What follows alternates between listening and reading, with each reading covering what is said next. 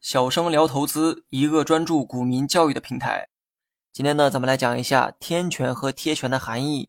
天权和贴权啊，只是一种名词，它们呢只适用于除权除息后的走势。名词背后呢，也没有需要深层次解读的含义，你呢只需要了解个概念即可。之前的内容呢讲过除权除息的概念，股价除权除息后会出现相应的降低，降低后的这个价格也叫做除权除息价。股价如果在除权除息价的基础上出现上涨，那么这就叫天权；如果在除权除息价的基础上出现下跌，那就叫贴权。为了让大家更直观的去理解哈，我呢在文稿中呢放了一张图片，配合图片将有助于你的理解。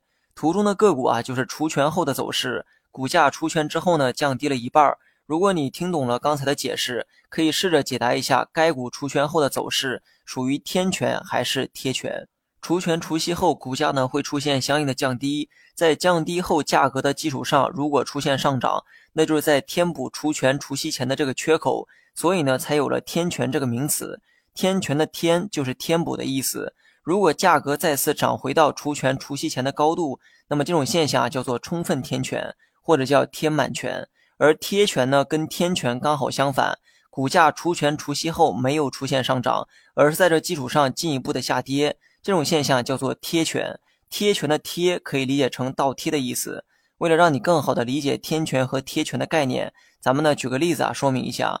假如某只股的股价是十块，由于进行了送红股方式的分红，所以呢股价进行了除权。假设除权后股价是五块，那么今后的股价如果在五块的基础上出现了上涨，这种现象就是天权。如果股价再次涨回到十块的价格，那就是天满权。假设今后的股价在五块的基础上出现了下跌，那就是贴权。如果你学会了，别忘了在评论区回复六六六。